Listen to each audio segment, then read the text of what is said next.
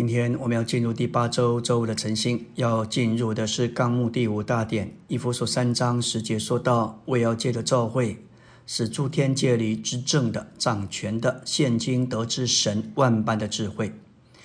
我们曾在第二篇信息里面说到关于神、人和撒旦的事。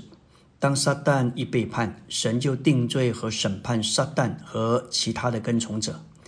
但神在他主宰的智慧里。还没有执行那个审判。当神的儿子来到地上，为我们定了十字架，在十字架上将他废除，消除了魔鬼的作为。神的儿子已经得胜，但是智慧的神还没有完全在他身上执行这个审判。在神的智慧里，神甚至容许撒旦继续做工，他要给撒旦时间用来对付一些消极的事。以完成神的经纶，同时也给神有机会显明他万般的智慧。我们要说到，为什么教会能使诸天界里之正的掌权的，现今得知神万般的智慧？教会乃是从基督那追测不尽的丰富所产生出来的。当神所拣选的人有份于并享受基督的丰富，这些丰富就把他们构成为教会。接着，召会诸天界里之正的和掌权的天使，就得知神万般的智慧。因此，召会乃是神对基督一切所事的智慧的展示。这里，诸天界里之正掌权的，乃是指着这一般执政掌权的天使。我们知道，其中有良善的，也有邪恶的。这里特别是指邪恶的天使。从新约来看，撒旦有他的国、他的使者和他掌权的范围。撒旦掌权的范围不仅是在空中，也在地上。但以理书就指明，地上的列国都在撒旦空中的掌权之下。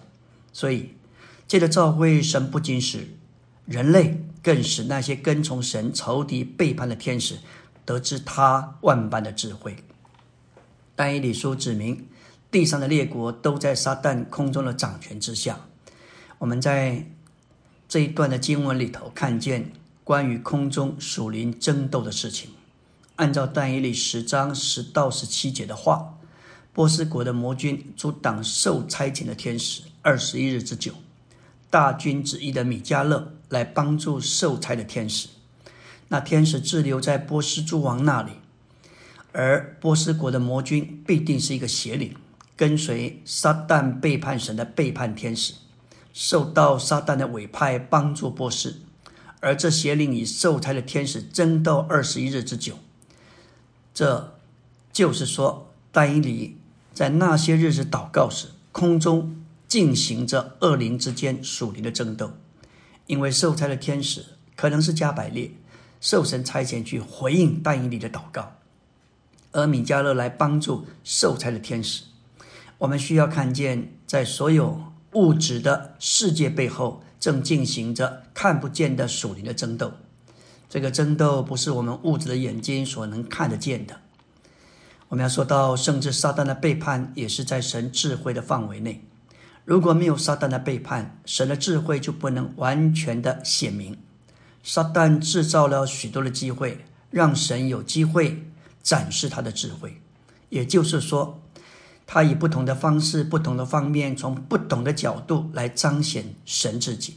至终，神的仇敌撒旦要被之征服，并且认识神万般的智慧。从另外一个角度说，神也需要麻烦，他甚至需要一个对头撒旦。许多基督徒会问：撒旦背叛时，为什么神不立刻把他丢到火湖里？也不懂为什么神给撒旦这么多的自由。为什么神把知识善恶树放在伊甸园？若是这一棵树不在那里，人就不会堕落。然而，若是没有撒旦，没有知识树，神的智慧就无法显明。撒旦和知识树制造了许多的机会，使神得以用万般的方式，就是多面多方，并从许多的角度来显明他的智慧。这里的万般。原文的意思是说到神的智慧有许多方面，有许多讲究，有许多不同的方向。只有借的难处，神智慧的各方面才能够得着显明和彰显。我们说到，当神拣选并救赎的人有份于并享受基督的丰富时，这些丰富把他们构成召会，也借着召会能够彰显神万般的智慧。